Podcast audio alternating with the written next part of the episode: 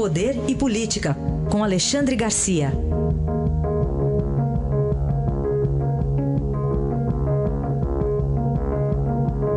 Alexandre, bom dia. Bom dia, Raíssa. Bom dia, Carolina. Oi, bom dia. Vamos ainda falar sobre a campanha eleitoral, né? Porque agora revelações importantes sobre gastos na campanha. Pois é, o Haddad eh, prestou contas, mostrou que gastou 39 milhões e 200 mil e perdeu a eleição. Aí a gente compara com Bolsonaro, que não gastou 2 milhões e meio e ganhou a eleição. Né? Haddad chegou a ficar, chega a ficar devendo. Né? O, o PT deve pagar ainda mais 3 milhões e 800 e, e, Bolsonaro quer devolver, quer dar para Santa Casa de Misericórdia de, de, Juiz de Fora, parece que não pode, cerca aí de 2 milhões que sobraram. Né? Isso aí é uma lição de uma mudança? Uma mudança que resolve aquele problema, aquela discussão, se é financiamento público de campanha, se não é, como é que vai ser o financiamento das campanhas. Está bem mais simples, porque a pessoa demonstrou que pode ganhar a eleição né? sem, sem muito dinheiro com, com um valor aí que normalmente elege um deputado federal se elegeu, se elegeu presidente da República. E não precisou sequer de, de campanha formal, aquela campanha tradicional, porque a facada o pôs no hospital e em casa, né? e fez a campanha via rede social, que é, é, é praticamente de graça. Né? Campanha só dependendo de um celularzinho na mão. Então mudou, mudou o aspecto da campanha, não precisou de marqueteiros geniais, uh, equipes imensas de marqueteiros ganhando milhões, né? E, e, milhões de empreiteiras, de caixa 2, que geraram tanto escândalo aí no, no Lava Jato. Parece que as coisas são bem mais fáceis, mais simples, mais claras e, e, e bem mais baratas. É hora de os partidos políticos pensarem nisso. O Alexandre, vamos falar também das opções que tem nas mãos eh, de Astófoli e o ministro Jungmann para tentar diminuir a população carcerária brasileira?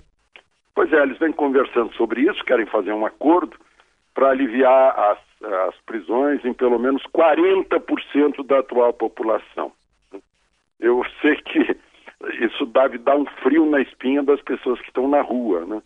Porque eu, eu por exemplo, desejo diminuir a população de bandidos nas ruas.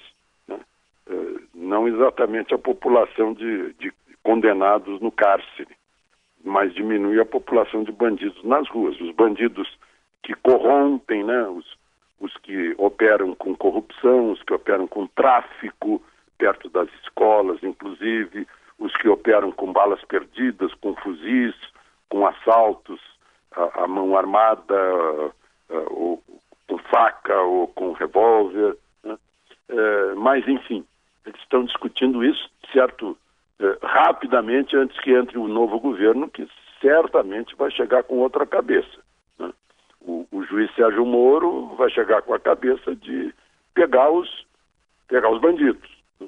É, eu gostaria de lembrar que na semana passada, na Espanha, um na Espanha, um, um jovem brasileiro que matou o casal de tios e matou duas crianças, filhos desses tios, uma criança de um ano, outra de quatro anos, foi condenado à prisão perpétua e os autos mostraram que ele não oferece perigo à sociedade, ofereceu perigo à família dele, que o abrigava.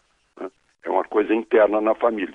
Aqui, pela cabeça brasileira, como ele não oferece perigo à sociedade, certamente uh, faria jus aí a, a, a, progressão da pena, uma tornozeleira, uma cesta básica, uma prisão domiciliar. Lá na Espanha, não, em outros países, não.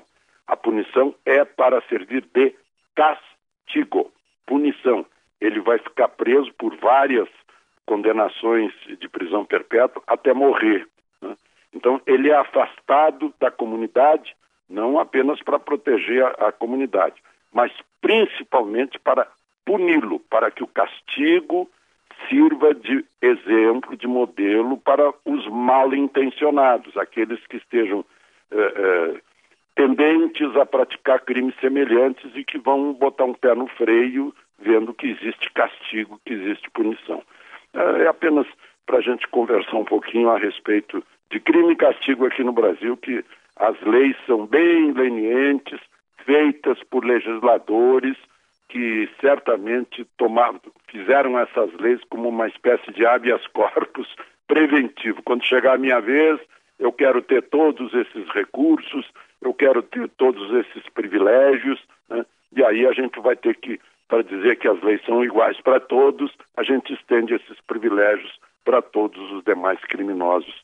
E aí o que a gente tem hoje é um país envolto em, em cerca de 170 homicídios dolosos hum. por dia, né? uh, um, escândalos gigantescos de corrupção, pessoas dando tiro de fuzil uh, como se fosse uma guerra, né? uh, aliás, mais do que uma guerra. Eu cobri guerra do Líbano e não era tanto assim como a gente vê no Rio de Janeiro. Enfim, só para a gente pensar a respeito das soluções para o nosso medo, para, para essa opressão que a gente sofre por parte do crime. Bom, outro assunto também, Alexandre, para a gente comentar aqui, a, o turismo no Brasil, que é um importante segmento da economia, mas nem sempre é bem tratado.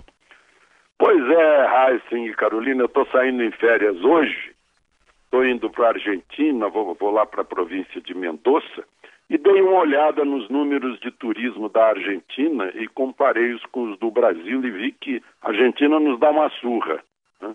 A Argentina tem aí 40 e poucos milhões de habitantes e recebe mais de 7 milhões de turistas estrangeiros, ou seja, um sexto da população, o que equivaleria o Brasil a receber uns 35 milhões de turistas estrangeiros e nós recebemos 5 milhões, 6 milhões. 6 milhões é o que recebe a Torre Eiffel sozinha por ano uh, em Paris. Então tem alguma coisa errada no nosso turismo.